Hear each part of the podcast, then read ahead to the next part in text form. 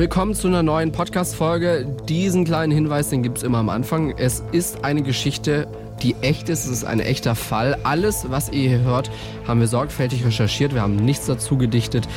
Weil wir eben sehr sorgfältig immer recherchieren, ist die Wahrscheinlichkeit hoch, dass alles genauso passiert ist, wie ihr das hier hört. Um die Opfer zu schützen, haben wir ihre Namen geändert. Wir sprechen am Ende der Folge mit unserer SWR-Korrespondentin in London, Imke Köhler, über ein neues Verfahren, wie Täter möglicherweise identifiziert werden können, die eine Vergewaltigung begangen haben. Da gab es Tests, es gibt ein Mittel. Alles das hört ihr am Ende der Folge. Das Ding. Ich habe mir ein Messer mit ins Schlafzimmer genommen, weil ich mir gesagt habe, bevor meine Tochter ohne Mutter aufwächst, werde ich mich wehren. Der Verwesungsgeruch ist unverwechselbar. Also wenn man das einmal gerochen hat, erkennt man das gleich immer wieder. Also wenn man eine Tür öffnet, oder, dann weiß man sofort, was passiert ist. Die Anzahl der Messerstiche ist jetzt nicht ganz so ungewöhnlich, aber dass eben gleich drei Leichen auf einmal gefunden werden, ist schon nicht ganz alltäglich. Da standen überall Polizisten mit Maschinengewehren im Anschlag, also wirklich schwer bewaffnet. Man kennt sowas normalerweise eigentlich nur aus dem Film. Fünf Minuten vor dem Tod. Der Das Ding Kriminalpodcast mit Luisa und Jost. Folge 63. Vergewaltigung im Wahn. Es ist der 3. September 2019, ein Dienstag. Wir sind in Dortmund, genauer gesagt im Unionviertel. Es ist 7.20 Uhr am Morgen. Da fährt eine Frau mit ihrem Fahrrad den Bürgersteig entlang und auf einmal kommt ihr ein Mann entgegen. Er weicht nicht aus, sondern läuft direkt auf diese Frau zu. Sie muss bremsen und als die beiden auf der gleichen Höhe sind, packt der Mann die Frau und zieht sie vom Rad. Fünf Minuten vor dem Tod. Was ist da passiert? Wir sprechen heute nicht über einen Mord, nicht über einen Totschlag, nicht über ein Tötungsdelikt, sondern über versuchte Vergewaltigung. 25. April 2019. Es ist ein Donnerstag, wir sind in Dortmund. Es ist noch relativ früh, gerade mal 9 Uhr morgens. Und an diesem Morgen schiebt Antonia ihr Fahrrad auf dem Bürgersteig. Sie will zum Altglascontainer. Also eine relativ normale Tätigkeit. Und da kommt ihr ein Mann entgegen. Antonia kennt den Mann nicht. Als der Mann Antonia sieht, atmet er laut aus und schaut sie erstaunt an. Dann sagt er, küss mich. Er sagt das ziemlich befehlsartig, steht im Urteil, so als würde er kein Nein akzeptieren. Antonia ignoriert den Mann, sie versucht jetzt ihr Fahrrad einfach an ihm vorbeizuschieben. In dem Moment packt der Mann Antonia an den Oberarm, hält sie fest und versucht sie zu küssen. Da bekommt Antonia Angst, sie lässt ihr Fahrrad los und schafft es sich aus dem Griff des Mannes zu befreien. Sie rennt weg und ruft laut um Hilfe. Den Mann interessiert das aber nicht, er rennt Antonia hinterher und in dem Moment kommt den beiden aber ein Fußgänger entgegen und als der dann Antonias Hilferufe hört, stellt er sich zwischen sie und den Mann. Antonia rettet sich dann in ein Altenheim und ruft von dort die Polizei. Und der Mann sieht dann auch ein, dass er sie nicht weiterverfolgen kann und bleibt auf einer Verkehrsinsel stehen. Antonia ist durch diesen Vorfall sehr aufgewühlt. Als sie sieht, dass die Polizei da ist, geht sie wieder nach draußen, um mit den Beamten zu reden. Dafür muss sie an dem Mann vorbeilaufen. Der liegt mittlerweile auf der Fußgängerinsel auf dem Boden. Um ihn rum stehen einige Passantinnen und Passanten. Als Antonia jetzt an ihm vorbeiläuft, lächelt der Mann sie an und sagt Hey. Für Antonia ist dieses Hey eine dreiste Anmache. Als die Polizisten mit dem Mann reden wollen, wird ihnen schnell klar, dass mit ihm irgendwas nicht stimmen kann. Er reagiert nicht auf die Fragen der beiden Beamten, sondern redet wir vor sich hin. Die Polizisten werden später auch aussagen, dass der Mann apathisch und desorientiert auf sie gewirkt habe. Sie versuchen dann weiter, sich mit dem Mann zu unterhalten. Irgendwann scheint der Mann das dann auch zu verstehen. Er will aufstehen, einer der beiden Polizisten sagt ihm aber, dass er sitzen bleiben soll. Er fasst den Mann dann auch an der Schulter an. In dem Moment springt der Mann auf und schlägt mit seiner Faust in die Richtung des Polizisten. Er trifft aber nicht und die Polizisten bringen den Mann zu Boden und legen ihm Handschellen an. Später kommt der Mann vorübergehend in eine psychiatrische Klinik. Für Antonia ändert sich nach diesem Vorfall einiges. Sie wird misstrauischer und ändert ihr Verhalten. Vor allem, wenn ihr für sie verdächtig wirkende Menschen entgegenkommen. Insgesamt ist sie auch nicht mehr so unbefangen wie davor. Darum wird es später auch im Gericht gehen. In Therapie muss Antonia aber nicht. 3. September 2019. Das ist ein Dienstag und an diesem Morgen ist Romy mit ihrem Fahrrad im Unionviertel unterwegs. Es ist noch sehr früh, gerade mal 7.20 Uhr. Der Mann läuft mittig auf dem Bürgersteig direkt auf Romy zu. Die kann so nicht einschätzen, ob sie jetzt rechts oder links an dem Mann vorbeifahren kann und wird langsamer. Und der Mann kommt immer näher und weicht nicht aus. Plötzlich packt er Romy an den Oberarm und zieht sie seitlich vom Fahrrad. Er stößt Romy auf den Boden. Die fällt erst auf ihr Knie, wird dann von diesem Mann aber auf den Rücken gedrückt. Der Mann ist sehr groß, ungefähr 1,90 und kräftig. Und als Romy auf dem Rücken liegt, hockt sich der Mann breitbeinig über sie, beugt sich nach vorne in Richtung ihres Kopfes. Der Mann drückt Romy jetzt mit der einen Hand auf den Boden, mit der anderen greift er ihren Hosenbund und fängt an daran zu ziehen. Romy ist klein und zierlich, sie schafft es nicht, den Mann von sich runterzustoßen, deshalb schreit sie jetzt laut um Hilfe. Den Mann scheint es aber nicht zu stören, er versucht immer noch, Romys Hose runterzuziehen. Das schafft er aber nicht, Romy hat eine eng sitzende Radlerhose an und die lässt sich nur ein Stück weit nach unten ziehen. Während der Mann jetzt also versucht, Romy auszuziehen, bewegt er immer wieder seine Hüften vor und zurück und stöhnt. In dem Moment kommt dann ein anderer Mann dazu. Er hat schon von weitem gesehen, wie der Mann Romy vom Fahrrad gezerrt hat und will ihr jetzt helfen. Auch ein zweiter Mann kommt dann dazu. Zusammen schaffen sie es, den fremden Mann von Romy runterzuziehen. Romy steht auf und rennt sofort rüber zur Tankstelle auf der anderen Straßenseite. Hier ruft sie die Polizei. Romy selbst zum Glück nur leicht verletzt. Sie hat einen blauen Fleck am Oberarm und ihr Knie ist gerötet. Als Romy wegrennt, bleibt der Mann noch kurz auf dem Boden liegen. Dann steht er auf und fängt an, wild um sich zu schlagen. Er zielt auf die beiden Männer, die Romy geholfen haben. Als einer von beiden versucht, Romys Luftpumpe aufzuheben, um sich damit zu verteidigen, fällt er hin. Er schafft es aber, den Mann mit seinen Füßen abzuwehren. Gemeinsam können die beiden Männer den fremden Mann schließlich zu Boden bringen. In diesem Moment hält ein Streifenwagen neben den drei Männern. Einer der beiden Polizisten steigt aus und fragt, was passiert ist und ob er helfen könne. Dann steigt auch der andere Polizist aus und die beiden Männer, die Romy geholfen haben, fangen an zu erzählen. Und noch während die beiden erklären, was überhaupt passiert ist, steht der andere Mann auf, holt aus, um einen der beiden Polizisten zu schlagen. Das sieht natürlich sein Kollege und die beiden Beamte bringen den Mann dann direkt wieder zu Boden. Da bleibt der Mann aber nicht lange liegen. Er steht immer wieder auf und versucht wegzulaufen.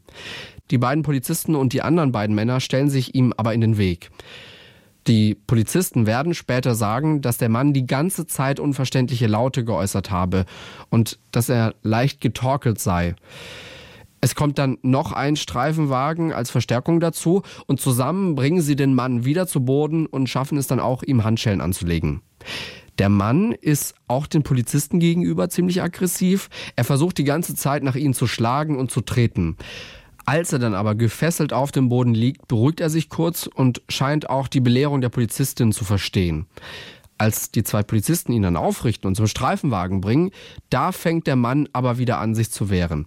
Er versucht mehrere Male, sich ruckartig aufzurichten. Sie schaffen es dann, ihn zum Streifenwagen zu bringen und im Streifenwagen ist der Mann wieder ruhiger, kommt wieder runter und wehrt sich auch nicht mehr. Dafür spricht er jetzt die Polizistin an, die vor der offenen Autotür steht. Er fragt sie, was sie für sexuelle Vorlieben habe und ob er sie bald mal treffen könne. Die Polizistin geht darauf gar nicht erst ein, ruft aber einen männlichen Kollegen dazu. Kurz danach springt der Mann plötzlich und ohne Vorwarnung mit dem Kopf voraus aus der offenen Autotür. Die Polizistin und ihr Kollege können gerade noch in letzter Sekunde ausweichen. Da der Mann ja aber immer noch Handschellen trägt, landet er auf dem Gesicht und verletzt sich an der Stirn. Obwohl die Platzwunde stark blutet, scheint der Mann keine Schmerzen zu haben. Die Polizistin und ihr Kollege setzen den Mann dann wieder in den Streifenwagen und legen ihm jetzt auch noch Fußfesseln an. Es kommen dann auch noch zwei weitere Polizisten dazu, um ihn zu bewachen. Der Mann redet in der Zwischenzeit wieder wir vor sich hin. Zwischendurch schreit er auch, dass er das alles nicht so gemeint habe und schlägt seinen Kopf einige Male gegen die Fensterscheibe. Die Polizisten fixieren den Mann dann und bringen ihn in Gewahrsam. Romy geht es nach dem Angriff sehr schlecht. Sie hat Angstzustände, Flashbacks und Albträume. Sie kann nicht mehr arbeiten und fährt eine Weile kein Fahrrad mehr. Sie hat Angst, dass ihr sowas nochmal passieren könnte. Sie hat eine posttraumatische Belastungsstörung und ist in Therapie. Aber wer ist eigentlich dieser Mann? Das schauen wir uns jetzt mal genauer an. Wir haben den Mann Thomas genannt. Er wird 1962 geboren und ist 2019, also zum Zeitpunkt der beiden Taten, 56 Jahre alt. Er wächst bei seiner Mutter auf, zu seinem Vater hat er keinen Kontakt. Und als Thomas neun Monate alt ist, gibt seine Mutter ihn in ein Heim. Erst als er dann vier Jahre ist, holt sie ihn wieder zurück. Sie ist in der Zwischenzeit nach München gezogen und hat wieder geheiratet. Und als Thomas zehn oder elf Jahre alt ist, zieht er mit seiner Mutter und seinem Stiefvater wieder zurück nach Dortmund. Das war also ein ziemliches Hin und Her.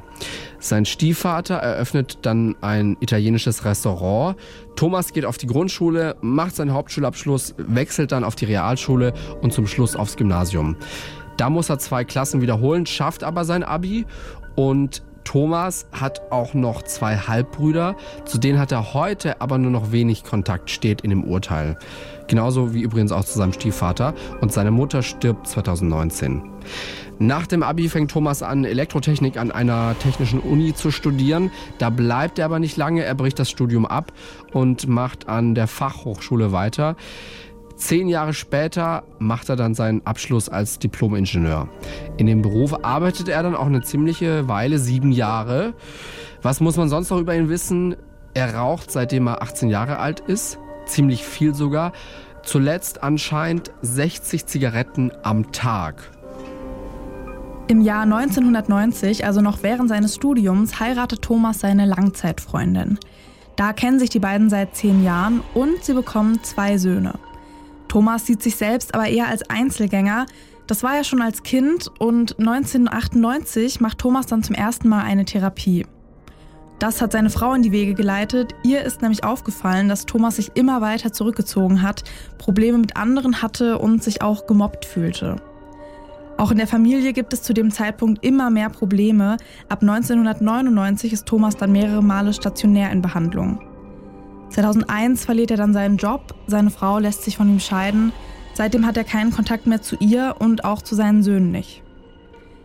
Nach der Scheidung zieht sich Thomas dann noch weiter zurück. Er schaut jetzt den ganzen Tag Fernsehen, meistens irgendwelche Gerichtsshows.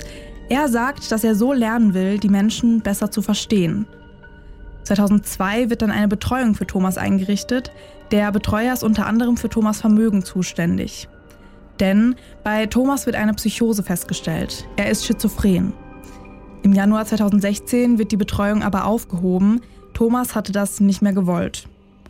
Seit 2002 bekommt er außerdem Frührente. Thomas sagt von sich selbst, dass er sich immer gut fühlen würde, mit und ohne Medikamente. Deswegen setzt er 2013 dann seine Medikamente auch ab, die er wegen seiner psychischen Krankheit eben nehmen sollte. Und 2015 wird dann das erste Mal gegen ihn ermittelt.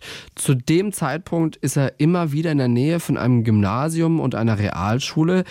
Einmal fragte dabei eine Sechstklässlerin, ob sie für 20 Cent alles machen würde. 2017 fängt Thomas dann wieder an zu studieren. Er schreibt sich für Informatik ein, später auch für Mathe. Im Urteil steht dazu, dass das eine Folge seiner Krankheit sei, eine sogenannte psychotische Verkennung nennt man das.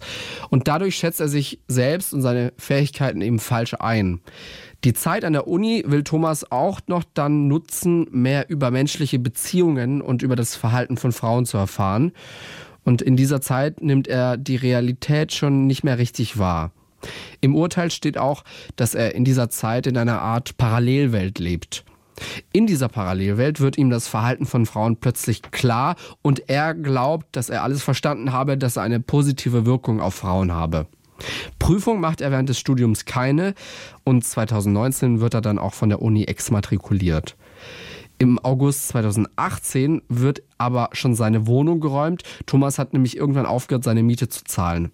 Er glaubt nämlich, dass in dieser Wohnung ein offener Spannungsbogen ist wegen einer alten Elektroinstallation.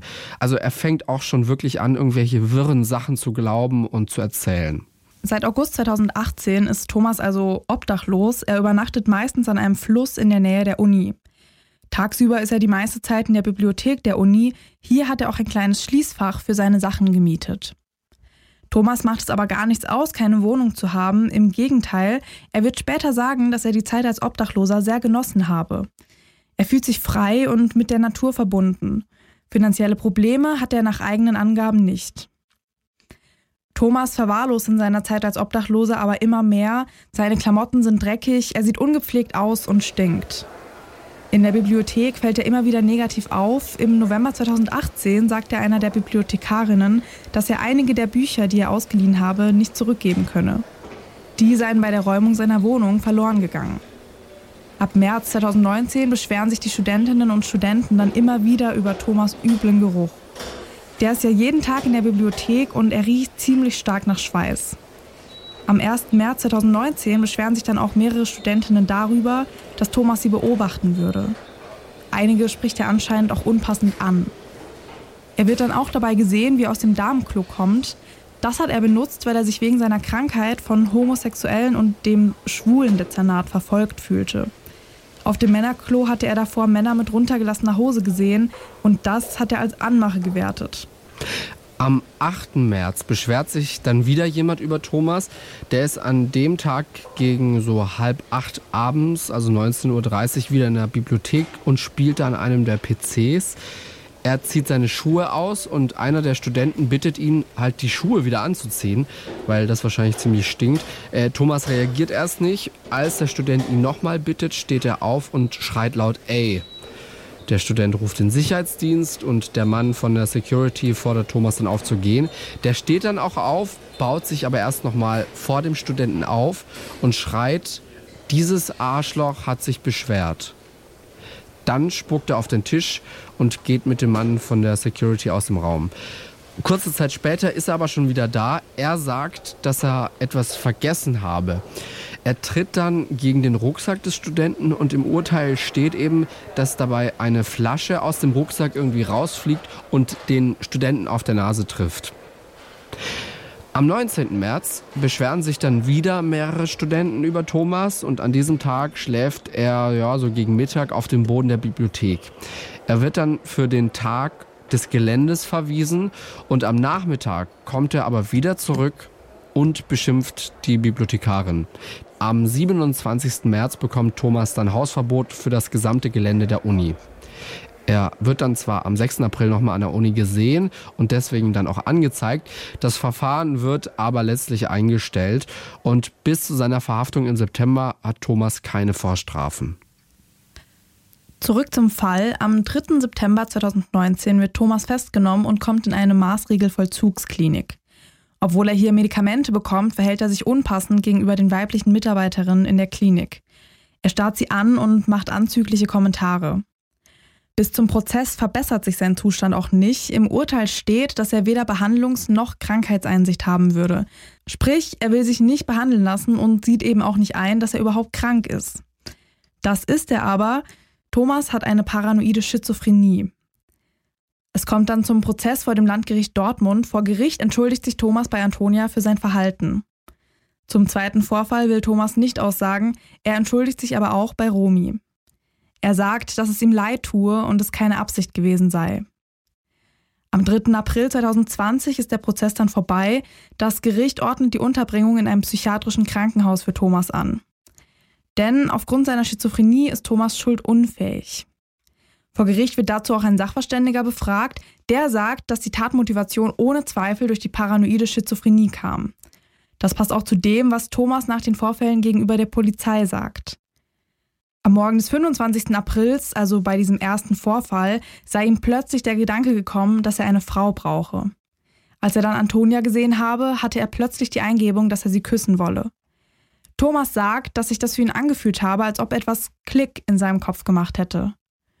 Wegen seiner Krankheit habe er gedacht, dass Antonia ihn küssen wollen würde. Auch bei Romy hätte er plötzlich den Gedanken im Kopf gehabt, geh zu dieser Frau. Der Sachverständige sagt dann weiter, dass Thomas zum Zeitpunkt der Angriffe keine Medikamente genommen habe und nicht in Behandlung gewesen sei. Er habe sich in einem Wahn befunden und es hätte erhebliche Denkstörungen vorgelegen. Zum ersten Vorfall nochmal. Thomas war während der Tat wohl ein Stück weit klar, dass das, was er da macht, falsch ist. Aber durch seine Krankheit konnte er eben so sein Verhalten nicht steuern. Dadurch, dass er Antonia ja festgehalten hat, ihr erinnert euch, liegt eine versuchte Nötigung vor.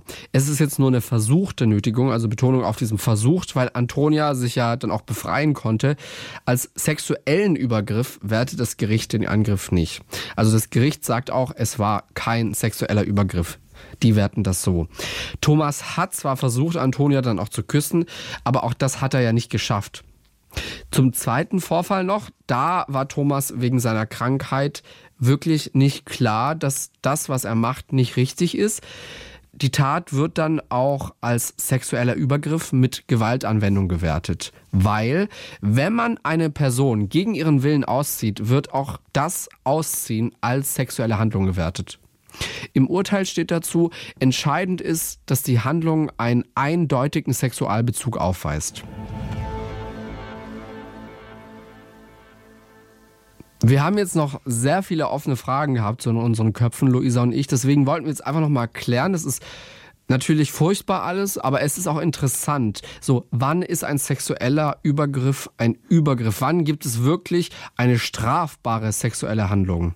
Also grob kann man sagen, dass so ein sexueller Übergriff bzw. eben so eine strafbare sexuelle Handlung immer dann vorliegt, wenn ein Außenstehender eben sagen würde, das hat Bezug zu was Geschlechtlichem, also das ist quasi ja was Sexuelles, was Unanständiges in dem Fall.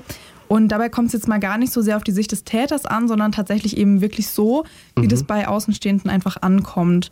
Und Voraussetzung für so eine sexuelle Handlung ist natürlich erstmal so ein unmittelbarer Körperkontakt zwischen Täter und Opfer. Und natürlich geschieht dann dieser Körperkontakt eben gegen den Willen des Opfers. Was es dann auch noch gibt, ist eine eindeutig sexuelle Handlung. Also das ist dann das Berühren ne, von Geschlechtsteilen gegen deinen Willen. Also selbst wenn du noch was anhast und deine Geschlechtsteile werden berührt, da redet man dann von eindeutig sexuellen Handlungen. Äh, Zungenkuss gegen deinen Willen äh, fällt auch darunter. Und in unserem Fall wollte der Täter das Opfer ja gewaltsam und gegen ihren Willen entkleiden. Und in diesem Zusammenhang, jetzt mit dem Hintergrundwissen, würde das wahrscheinlich dann auch ja jeder von uns irgendwie, jeder von uns dann auch als sexuelle Handlung ansehen. Bevor wir jetzt gleich mit unserer richtigen Nachbesprechung starten, also die, die uns schon länger hören, die kennen das, da reden wir einfach nochmal über den Fall und unsere Meinungen und Gefühle dazu. Davor geht es jetzt aber nochmal ein bisschen faktenlastig weiter. In dem Fall geht es ja eben, wie wir gerade schon gehört haben, um sexuelle Handlungen. Das geht ja dann auch in die Richtung von versuchten Vergewaltigungen und auch richtigen Vergewaltigungen. Und dafür haben wir noch ein paar mehr Fakten rausgesucht. Jost, starte doch direkt mal. Es ist so, es gab eine EU-Studie, äh, im Jahr 2014 kam die raus und da kam eben raus, dass jede dritte Frau in Europa als Erwachsene körperliche oder irgendwie sexuelle Gewalt schon mal in irgendeiner Form erfahren hat. Deutschland lag da im Mittelfeld, also da haben 35 Prozent der Frauen gesagt, dass sie seit ihrem 15. Lebensjahr mindestens einmal eine sexuelle oder eine körperliche Gewalt erlebt haben. Und was ich in dem Zusammenhang auch ziemlich erschreckend fand, 77 Prozent eben von diesen von sexueller Gewalt betroffenen Frauen haben in dieser Umfrage gesagt, dass sie den Täter schon gekannt haben. Also ist jetzt natürlich nicht so überraschend, das ist ja eigentlich auch so dieses Learning, was man aus unseren ganzen Podcast-Folgen so ein bisschen mhm. ziehen kann. Also du hast es, glaube ich, schon mal in einer Folge gesagt, meistens sitzt der Täter wirklich neben dir auf der Couch oder auch die Täterin. Aber ja, das nochmal so in Zahlen zu sehen, prozentual, faktisch kann man sagen, 77 Prozent von sexueller Gewalt betroffenen Frauen kannten den, den oder eben die Täter. Auch wenn der Fall da heute jetzt natürlich quasi entgegen der Fakten spricht. Also das ist ja jetzt wirklich so ein Fall, wo der Täter sich quasi ähm, völlig zufällig irgendwelche Frauen ausgesucht hat, wobei man da natürlich auch einfach nochmal mit reinrechnen muss, dass er das eben gemacht hat wegen seiner Schizophrenie und eben nicht quasi einfach so. Ein Learning auch noch, Vergewaltiger gibt es in allen sozialen Schichten und in allen Bevölkerungsgruppen. Also es gibt nicht eine Gruppe, wo man sagt, nein, die ist davon ausgeklammert, in allen sozialen Schichten, in allen Bevölkerungsgruppen. Mehr Fakten zu dem Thema findet ihr jetzt auch die Tage dann auf unserem Instagram-Account, Kriminalpodcast heißen wir da. Damit kommen wir jetzt aber auch wirklich zu unserer Nachbesprechung. Und ich muss sagen, ähm, für mich als Frau ist es natürlich, also du hast ja gerade schon gesagt, zu dieser Typ, der dich quasi beim Joggen irgendwie ins Gebüsch zieht, ist jetzt tatsächlich doch eher die Seltenheit, wenn man mal so auf die Statistik guckt. Aber in diesem Fall war es ja wirklich so, also die eine Frau wurde ja, also die ist ja neben ihrem Fahrrad gelaufen und wurde dann da so gepackt und die andere wurde ja tatsächlich von ihrem Fahrrad runtergezogen. Das ist ja wirklich schon so diese Horrorvorstellung, also vor der man ja jetzt natürlich nicht immer Angst hat, wenn man Fahrrad fährt, aber ne, wenn man sowas dann hört, dann bekommt man da schon so ein bisschen Angst und ich kann dann auch die Frau verstehen, dass sie dann erstmal kein Fahrrad mehr fahren wollte, weil das ist natürlich super schade und traurig und man denkt sich so, also im Urteil stand da halt auch, dass es halt ihr Hobby war und sie halt gerne über, also gerne so kurze Strecken mit dem Rad immer gefahren ist und das dann halt eine ganz lange Zeit einfach nicht machen konnte, weil sie da halt immer diese Flashbacks bekommen hat und einfach Angst hatte, dass ihr das wieder passiert. Und ja, wenn man sowas hört, ist es natürlich schon ja, so dieser Worst Case quasi, dass sich wirklich so ein Fremder überfällt und ganz ehrlich, damit rechnest du ja auch nicht. Also bei beiden war es ja wirklich früh am Morgen. Genau, ja. Genau. Also, Diese keine Uhrzeit. Ahnung, wenn ich jetzt nachts durch den Park fahre, dann habe ich natürlich ein mulmiges Gefühl und denke mir so, oh, okay, da vorne steht jetzt irgendwie so eine Gruppe Jungs, hm, ich weiß nicht.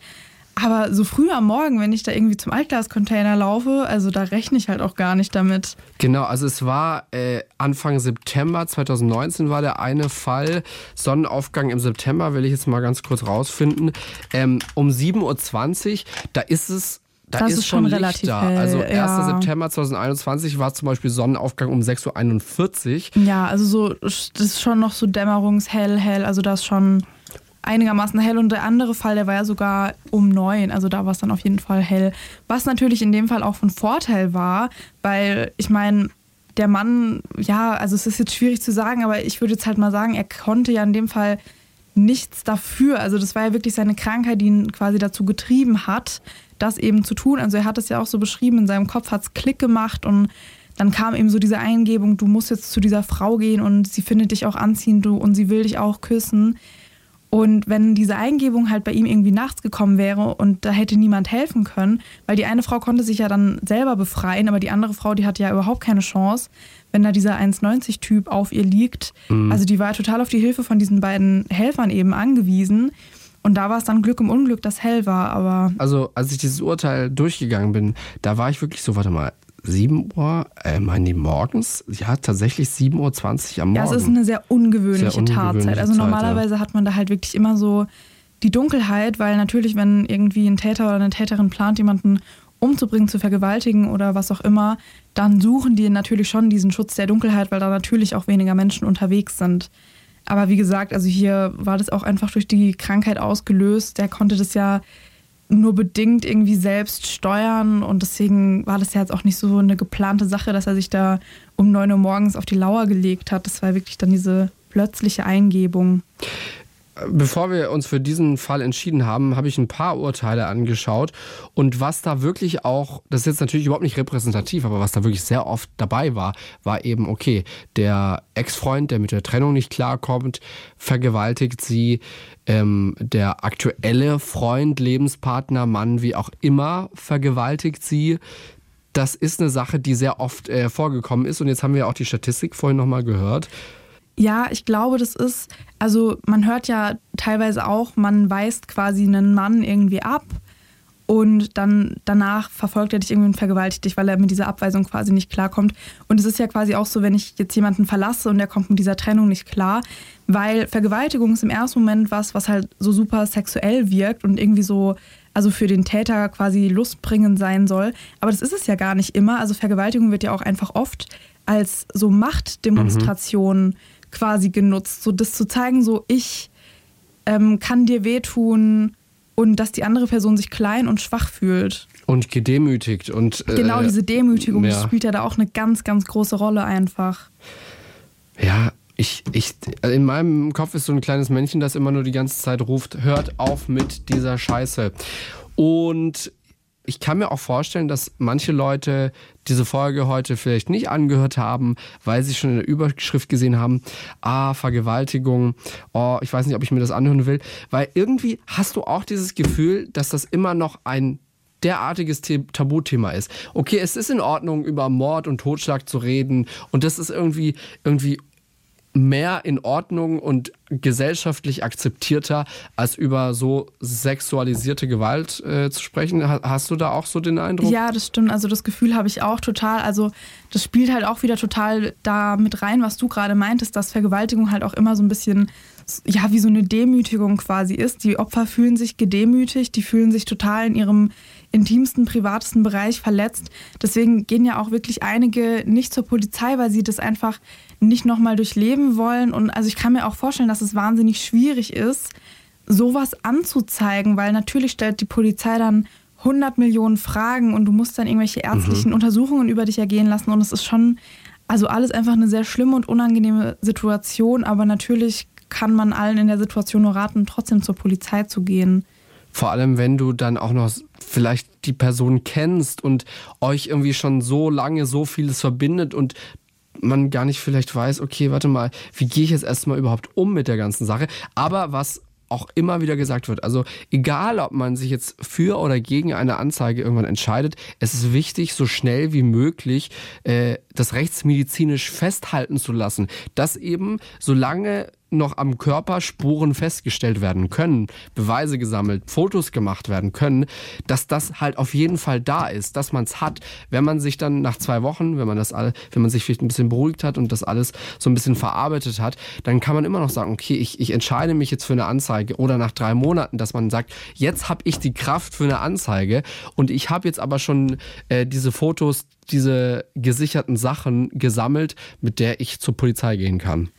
Aber genau das ist ja das Schwierige, weil also ich kenne es glücklicherweise jetzt wirklich nur aus Filmen und eben Büchern.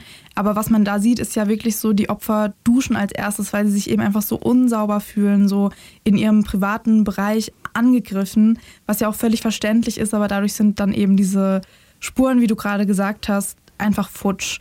Und natürlich ist es halt, ah, es ist, es ist einfach so super schwierig, wenn du vorstellst, dir ist sowas Schlimmes passiert und dann musst du da aber wirklich diese Prozedur über dich ergehen lassen. Also ich stelle mir das wirklich wahnsinnig schlimm vor. Auch diese Überwindung, okay, ich muss jetzt direkt zur Polizei, ich muss jetzt direkt untersucht werden.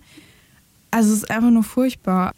Ich habe jetzt neulich das, ich habe das jetzt neulich mal zufälligerweise in einem äh, Buch über Rechtsmedizin gesehen, was es auch alles für spurenkundliche Untersuchungen bei der Rechtsmedizin gibt. Ne? Also äh, was zum Beispiel untersucht werden kann, ist die Kleidung, falls man die bei der Tat getragen hat. Ja, da kann man schauen, okay, gibt es da Zerreißungen, gibt es Antragungen von irgendwie Blut, von Sperma. Dann kann man Urinproben machen, ne? wenn es vor allem auch so geht. Wurde mir da irgendwas in, in, den, in den Cocktail gemischt? Ja, das ist ja zurzeit in. Frankreich und England ein ganz großes Problem. In England sind ja eine Zeit lang wirklich mit solchen Spritzen in den Club gelaufen, haben dann so den Leuten einfach was gespritzt. Das fand ich auch super gruselig. Da hat auch eine Freundin gerade ihr Auslandssemester in der Nähe von London gemacht. Ey, also das ist schon echt richtig gruselig. Dann natürlich die klassischen Abstriche, wie wir das auch irgendwie aus Filmen, aus Dokus, aus Geschichten kennen, ne? dass man die Haut, dass man da Abstriche macht, Vaginalabstriche. Und anscheinend sind auch verklebte Haare, können auch helfen bei der Identifizierung, ähm, bei eben der Beweissammlung. Kopf, Rumpf, Schamhaare, was es da eben alles so gibt. Ähm, und auch, das wusste ich jetzt auch noch nicht, äh, unter Fingernägeln natürlich. Ne? Also auch wenn du jetzt keine langen Fingernägel hast, äh, kann man schauen, ist da Material unter den Fingernägeln, Fremdmaterial, eventuell DNA vom Täter. Das kann man eben auch sammeln und eben verwenden. Also was du so alles aufzählst, das ist natürlich echt wirklich eine krasse Prozedur. Man muss da wirklich einiges mitmachen, damit eben diese Beweise gesammelt werden. Aber trotzdem nochmal unser Appell, wenn euch sowas passiert sein sollte, dann zeigt den Täter auf jeden Fall an. Oder gebt euch eurem Zukunfts-Ich nochmal die Option zu sagen, okay, äh, ich, ich äh, lasse zum, zumindest mal Beweise sichern, ähm, damit ich mich noch später umentscheiden kann und dann immer noch sagen kann, ich zeige eine Person an oder ich gehe zur Polizei. Aber das ist natürlich auch erstmal, guck mal, du, du machst dann sowas durch und dann äh, sollst du dich erstmal informieren, wo kann ich mich denn jetzt rechtsmedizinisch untersuchen lassen? Ja, genau. Wo kann man das denn jetzt? Das ist ja auch wieder so, so ein Aufwand, so ein innerer Kraftakt, den du da durchmachen musst. Klar, also entweder du suchst dir das halt selber oder weil eigentlich, ne, wenn du zur Polizei gehst, dann leiten die das ja schon in die Wege. Ja, aber wie gesagt, es ist wirklich fies quasi, dass man sowas Schlimmes erlebt hat und dann eben nochmal, eben für diese Beweissicherung dann nochmal. Durch sowas durch muss. Ja, ja, genau, diese ganzen Untersuchungen. Ich meine, man ist eh schon nicht gerne beim Frauenarzt und dann sitzt man da vor so einer fremden Rechtsmedizinerin oder einem Rechtsmediziner, der dann da noch irgendwelche Abstriche macht und sowas. Also das ist schon, es ist wirklich schlimm und unvorstellbar einfach. Aber wo du gerade äh, noch die Kleidung erwähnt hast, da ist mir so eine Ausstellung eingefallen. Es gab mal so eine richtig interessante Ausstellung, ähm, wo Menschen die Kleidung eingereicht haben, in der sie vergewaltigt wurden. Und diese Kleidung wurde dann da eben ausgestellt und da war dann halt alles Mögliche dabei, weil oft ist es ja wirklich so, dass man quasi so sagt, oh ja, also wie die angezogen ist, da braucht sie sich ja nicht wundern. Oh, das kräht mich auf. Ja, ja, das ist wirklich, also ganz ehrlich, Leute, lasst doch einfach die Leute anziehen, was sie wollen, bitte. Naja, jedenfalls eben diese, diese Ausstellung hat das eben gezeigt, dass es halt völliger Blödsinn ist. Da war, da war eine Nonnenkutte dabei, da war das Kleid von einem kleinen Mädchen dabei, da waren komplett langärmelige Oberteile, Winterjacken, alles war da dabei und also ganz ehrlich, das hat einem nochmal so deutlich vor Augen geführt, dass das Opfer da einfach nichts dafür kann. Und das verdeutlicht ja nochmal so extrem, dass das Opfer einfach nie, nie, niemals was dafür kann für so eine Vergewaltigung. Also es ist egal, was du anziehst, egal, was du machst, was du sagst, wie du wirkst. Es ist immer die Schuld vom Täter. So, das hier, das haben wir am Anfang der Folge schon mal kurz erwähnt. Smart Water, ja, das klingt vielleicht nach so einem Gesundheitswasser oder nach einem Wasser mit Geschmack kommt aus Großbritannien, ist ein Mittel, das bei häuslicher Gewalt, äh, bei sexuellen Übergriffen, Vergewaltigungen helfen soll. Und es gibt jetzt auch schon einen Fall, da hat es wirklich geholfen. Also eine Frau, die konnte mit diesem sogenannten Smart Water ihren Ex-Mann überführen. Der hatte wohl versucht, in ihr Haus einzubrechen, sie zu belästigen. Sie hatte Angst und hat eben ihn mit diesem Smart Water besprüht. Also so ein, so ein Fläschchen muss man sich das vorstellen. Und durch diese Flüssigkeit, weil die an ihm nachgewiesen wurde, konnte man eben nachweisen, dass dieser Mann wirklich bei ihr war. SWR-Reporterin Imke Köhler wohnt in London und sie hat sich dieses Smartwater mal genauer angeschaut und auch gecheckt, was das eigentlich macht. Übersetzt heißt Smartwater ja so viel wie schlaues Wasser. Und das, was diese Flüssigkeit so schlau macht, sind eigentlich zwei Dinge.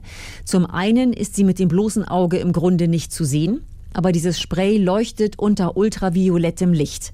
Da sieht man das sehr gut. Und auf der Haut ist es für bis zu sechs Wochen nachweisbar und auf der Kleidung noch viel länger.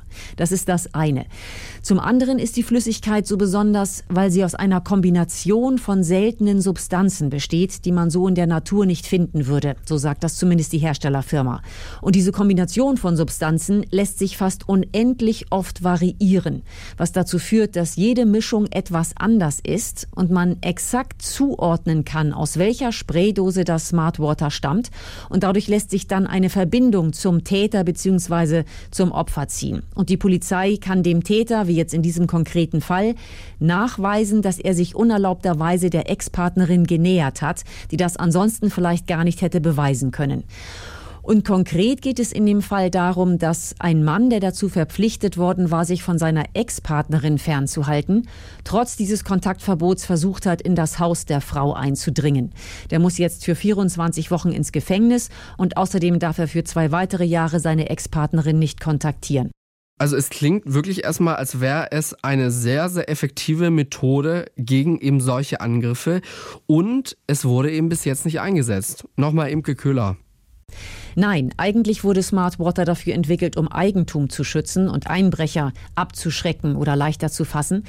Aber die Flüssigkeit wird derzeit in einem Pilotprojekt auch gegen Stalker und häusliche Gewalt eingesetzt.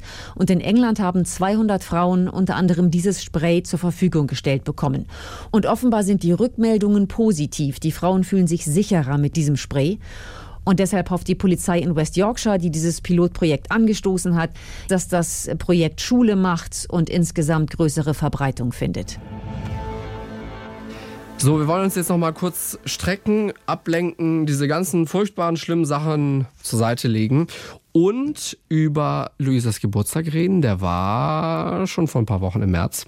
Genau. Ich wurde nämlich neulich auch gefragt, ähm, wie das denn zusammenpasst, dass wir immer so über True Crime-Fälle reden und danach irgendwie mit sowas Lockerem abschließen, so mit unserem Pflanzentalk oder auch mit irgendwie sonstigen spaßigen Geschichten aus unserem Leben. Voll viele sagen aber, das tut gut am Ende Genau, der Folge. also erstens, die meisten sind da, also eigentlich, ja, bisher haben wir eigentlich nichts Negatives gehört, eigentlich sind da alle ein sehr großer Fan von, damit man eben nicht so negativ in seinen Tag weitergeht. Und was mir dann auch so klar geworden ist, viele schlafen ja tatsächlich mit unserem Podcast ein und wir wollen ja auch nicht, dass ihr Albträume bekommt. Deswegen, falls ihr uns jetzt gerade beim Einschlafen hört oder falls ihr schon eingeschlafen seid und wir so mit unserem, mit eurem Unterbewusstsein reden, Oh, wow. kommen jetzt hier so die, ja, die positiven Fakten. Genau, mein Geburtstag. Kann ich noch mal ganz kurz sagen, mir fällt da gerade ein. Neulich habe ich tatsächlich einen negativen Kommentar gelesen zu unserer Nachbesprechung oder zu unserem Geplänkel am Ende. Meinte jemand, ja, äh, super Folgen, spannende Fälle. Nur die Nachbesprechung am Ende ist ungültig. Ungültig. Ja, habe ich auch nicht verstanden. Weiß jetzt nicht, äh, was die Person uns damit sagen wollte.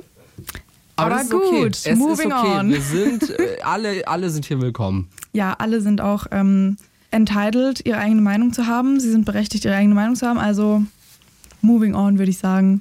Zu meinem Geburtstag. Yay! also, ich, es ist schon eine Weile her. Ich hatte Anfang März Geburtstag. Und Jos hat mir was richtig Tolles geschenkt. Also, es ist wirklich grandios. Und zwar ist es Stadt, Land, Tod. Also quasi Stadt, Land, Fluss, nur eben mit Stadt, Land, Tod.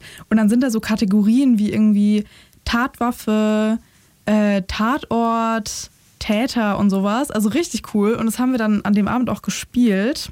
Du warst so gut. Also ich glaube einfach, Luisa ist generell so bei Stadt, Land, Fluss solchen Sachen einfach generell sehr gut. Ja, ich spiele das ganz oft mit meiner Familie. Deswegen. auch. Aber ja, also ich muss sagen, manches war echt schwierig, aber ich hatte eine, eine Reihe, das D, da hatte ich so eine richtig gute Reihe. ja, das wollte ich kurz teilen. Es sind Also, uns alle abgezogen, Leute. Also wir waren nicht mal das annähernd. stimmt, ich habe gewonnen, ja, das stimmt. Das hatte ich schon wieder verdrängt. Aber ja, ich habe das gewonnen. Soll ich dir mal erzählen, wie das zu diesem Geschenk kam? Ja, bitte. Ich fand Also- es, also diese, diese Geschenkgeschichten, die fand ich eh total witzig, weil ich habe ein Geschenk bekommen von eben Jost und seinem Freund zusammen und gefühlt waren sie sich bei nichts, was sie mir geschenkt haben, irgendwie einig. Ja. Alles, was der eine gut fand, fand der andere total blöd. Und immer, wenn ich mich dann gefreut habe, dann war es so, habe ich dir doch gesagt. Ja, so, nämlich so war es. Aber Luisa hat sich, wir haben, wir haben ihr so ein kleines Präsentkörbchen gemacht. Wir, haben einmal äh, die ganze Buchhandlung eingekauft. Ja. Und ähm, folgendes, so, das kennt ihr vielleicht auch von euren Freunden. Wenn man so eine Freundesgruppe hat, so zu dritt, zu viert ist.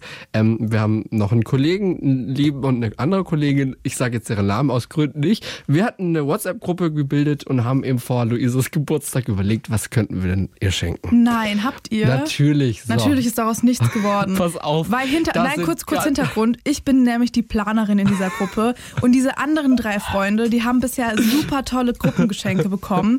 Und wenn ich einmal nicht dabei bin, dann geht alles den Bach runter. Da sehen wir es mal wieder. Da kam nur Blödsinn rein. Es wurde wirklich alles vorgeschlagen.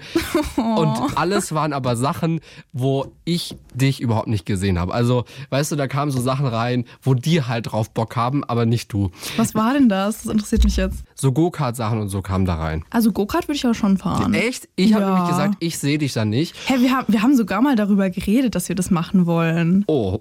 Da, da sieh mal mal, wie du zuhörst. naja, jedenfalls, ähm, dann habe ich halt so geschrieben, ja, ich weiß nicht, ich sehe da Luisa ehrlich gesagt nicht so. Und dann kam aber irgendwie nichts mehr. Dann war die Gruppe tot, es hat keiner mehr reingeschrieben. Ja, das und kann ich mir sehr gut halt, vorstellen. Okay, ich warte jetzt nicht noch länger. Dann habe ich noch gesagt Escape Room. Das ist so ein kleiner Insider-Gag, weil wir uns alle immer gegenseitig so Escape Room-Eintritte schenken, aber das war dann doch zu viel. Ey, du ganz ehrlich, ich habe mittlerweile ja sogar so eine Vorteilsrabattkarte, ja, also. Jedenfalls, also irgendwann, dann habe ich mir einfach am, am Tag vorher oder so gesagt, ganz ehrlich, ich weiß doch, was Luisa liebt, alles, was im Buchladen steht. Dann habe ich gesagt, komm, Freund, äh, wir gehen jetzt hier zum Buchladen und wir suchen ihr da Sachen raus, die sie mag. Dann noch ein paar Snacks, Süßigkeiten und die Frau ist glücklich. Ja, also das fand ich sehr, sehr cool. Ich habe wirklich vier Tafeln Schokolade bekommen. Von den Guten. Ja, richtig gut Schokolade. Und da, da ging es dann aber schon los, weil da war so eine Sorte dabei, die fand ich total experimentell, also die fand ich total cool. Mit Salz drin, mit Na, Salz. nein, nein, also das ist Honig-Salz-Mandel. Das heißt, die Mandeln sind halt wahrscheinlich ein bisschen, oder der Honig, was weiß ich. Also hört sich doch cool an. Also es hört sich gut an. Das ist ja so wie Salzkaramell quasi, isst man ja auch. Jedenfalls, ja, also man merkt schon, wessen Idee das war, nicht Jos. Und dann meinte ich halt schon so, oh, richtig nice. Äh, die wollte ich schon immer mal ausprobieren. Und dann Jos Freund ihm auch so, ja, hab ich dir doch Hab ich gesagt. dir doch Du gesagt. wolltest nur so langweilige Sorten nehmen. Ich bin bei Schokolade ganz klassisch. Ja, ja, weißt so du, ich nehme die ne? Vollmilch Ja, oder das. und vielleicht Vollmilch mit Mandeln und dann ist vorbei. Also dann geht auch nicht mehr. Und mein Freund ist so ist so, weiß ich nicht, gefühlt alles mit Schokolade, was auch gar nicht zusammenpasst. Oh, es gibt ich ja auch. mittlerweile alles. Das ist wie bei Oh, Joghurt. Schokolade und Chips ist richtig lecker. Was? Man nimmt so einen Chip und macht da Schokolade drauf und isst es Was? dann. Oh, das ist so was ist gut. denn mit euch los? Oder Popcorn im Kino, wenn man das Weißt du- Popcorn in die Nacho, in die Nacho-Käse dippt, auch eine 10 von 10. Weißt du, was er auch macht? Er macht so, sich so ein Brot, so ein Toastbrot, dann so Frischkäse mit Kräutern drauf und dann kommt noch mal so ein ganz anderer Käse drüber. Also so einfach eine Scheibe Käse. Okay, das ist weird. Mein das ist Bruder komisch. Isst ähm, Brot mit Ketchup und dann auch Käse drüber. Findet mein Freund auch klasse. Ganz toll. Na, also sorry Das Leute, ist Ketchup ist kein Kategorie. Aufstrich. Ketchup sollte nicht als Aufstrich verwendet werden. Butterersatz doch. Oh mein Gott. Ja, nee, aber okay, gut, witzig. Jetzt kenne ich diese Hintergrundgeschichte auch, weil Ich hab's dir Ja. gespoilert. Ich hab's verraten. Ich war der Whistleblower. Ja, ich weiß nicht, ich habe ich hab mir noch so gedacht, okay, machen die jetzt so eine Gruppe?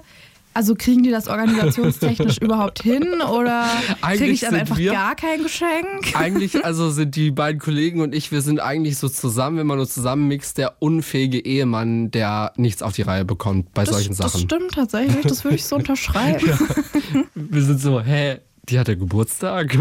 Ja, und ich bin Heute? halt die Person, die sich immer so mega Mühe gibt und richtig schöne Geschenke raussucht. Aber gut, reden wir nicht weiter drüber. Ich habe ja, ich hab ja schöne Geschenke bekommen. Ich So kann mich ist ja es. nicht beschweren.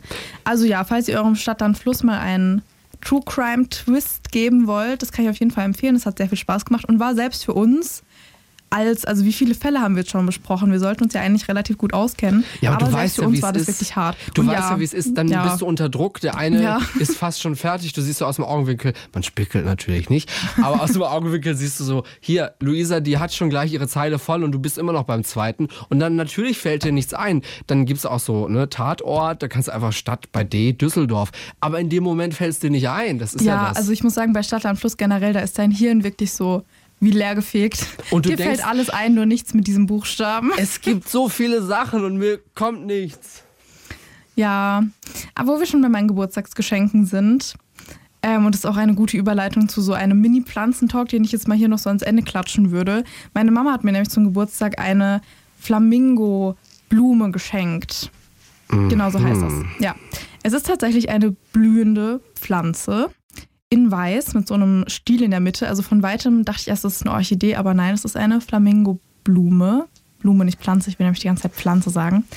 Sie sieht sehr hübsch aus und sie macht sich sehr gut in meinem reichlich bewaldeten Wohnzimmer. Ach so, so ist die so rot bei dir auch? Oder nee, so? nee, also die gibt es in Rot. Wir hatten die zu Hause auch immer in Rot, aber ich habe sie jetzt in Weiß, weil es passt ein bisschen besser Stimmt, zu hast du ja unserer gesagt. Wieder nicht waldgrünen zugehört. Wand. Wieder nicht zugehört. Die ist mir gar nicht aufgefallen bei dir zu Hause. Ja, da hatte ich sie ja auch noch nicht. Also, Die kam einen Tag später. Ja, aber schön. dass es dir nicht aufgefallen ist. Die sieht so aus, als würde ich sie auch äh, nicht adäquat behandeln können. Nee, nee, tatsächlich traue ich dir das auch aus. nicht zu. Aber ja, also ich werde berichten. Also ich glaube jetzt tatsächlich nicht, dass es so eine anfängergeeignete Pflanze ist, aber ich habe sie jetzt mal gegossen und sie steht jetzt da mit ihren Pflanzenfriends in der Sonne und lebt ihr bestes Pflanzenleben aktuell noch. Klopf auf Holz. Was ich jetzt neulich weggeworfen habe, war ein Kürbis. Ich hatte nämlich noch, also ich weiß nicht, ob ihr das auch kennt, aber jedes Jahr äh, um die Herbstzeit kaufe ich mir halt diese Deko-Kürbisse. Und also wenn dann die Herbstzeit in die Weihnachtszeit übergeht, dann räumt man diese Kürbisse ja irgendwann mal wieder weg. Und das Ding ist, also teilweise verschimmeln die dann auch schon, weil die liegen ja dann, ja, also das sind ja eigentlich, ne, so Zierkürbisse sind ja echte ja. Kürbisse. Die schimmeln dann halt mal so nach sechs Wochen. Aber ich hatte so einen richtig großen, schönen Orangenen, der sah so ein bisschen samtmäßig aus. Also war, war eine sehr, sehr coole Sorte. Und der ist halt nicht verschimmelt und er sah auch noch total gut aus. Und dann wollte ich den halt nicht wegwerfen. Und ja, und dann habe ich halt gemacht, wie ich es jedes Jahr mache, weil ich, ich mache es jedes Jahr. Ich habe ihn in den Schrank gestellt, quasi zu den Deko-Sachen, in der Hoffnung, ich könnte ihn im Herbst einfach wieder rausholen. Und jetzt habe ich heute gesehen, dass er halt angefangen hat zu schimmeln im ah. Schrank. Und jetzt musste ich ihn wegwerfen. Und es passiert mir jedes Mal. Am Ende vom Herbst will ich die guten Kürbisse nie wegwerfen, heb sie dann auf, nur damit sie dann irgendwie im März, April, Mai aller spätestens dann doch verschimmelt sind. Also es ist ja jedes Jahr dasselbe, aber ich lerne nicht daraus und ich will halt auch einfach keine guten Kürbisse noch wegwerfen. Ich habe immer so die Hoffnung, dass sie vielleicht überdauern, bis Circle wieder Oktober of ist. Luisas Life. Ja, Circle of the Kürbisses Life, Dead Eye Kauf, on the Kürbisfest. So, bei uns ist jetzt hier schon wieder sehr spät. Die Uhr zeigt 21.51 Uhr wünschen euch eine schöne Woche. In zwei Wochen sind wir wieder zurück. Wir sehen uns. Bis dann. Fünf Minuten vor dem Tod. Der Das Ding Kriminalpodcast. Gibt's in der ARD Audiothek, der Das Ding App und überall, wo es Podcasts gibt. Und wem das nicht reicht, noch mehr Content findet ihr auf Instagram unter Kriminalpodcast.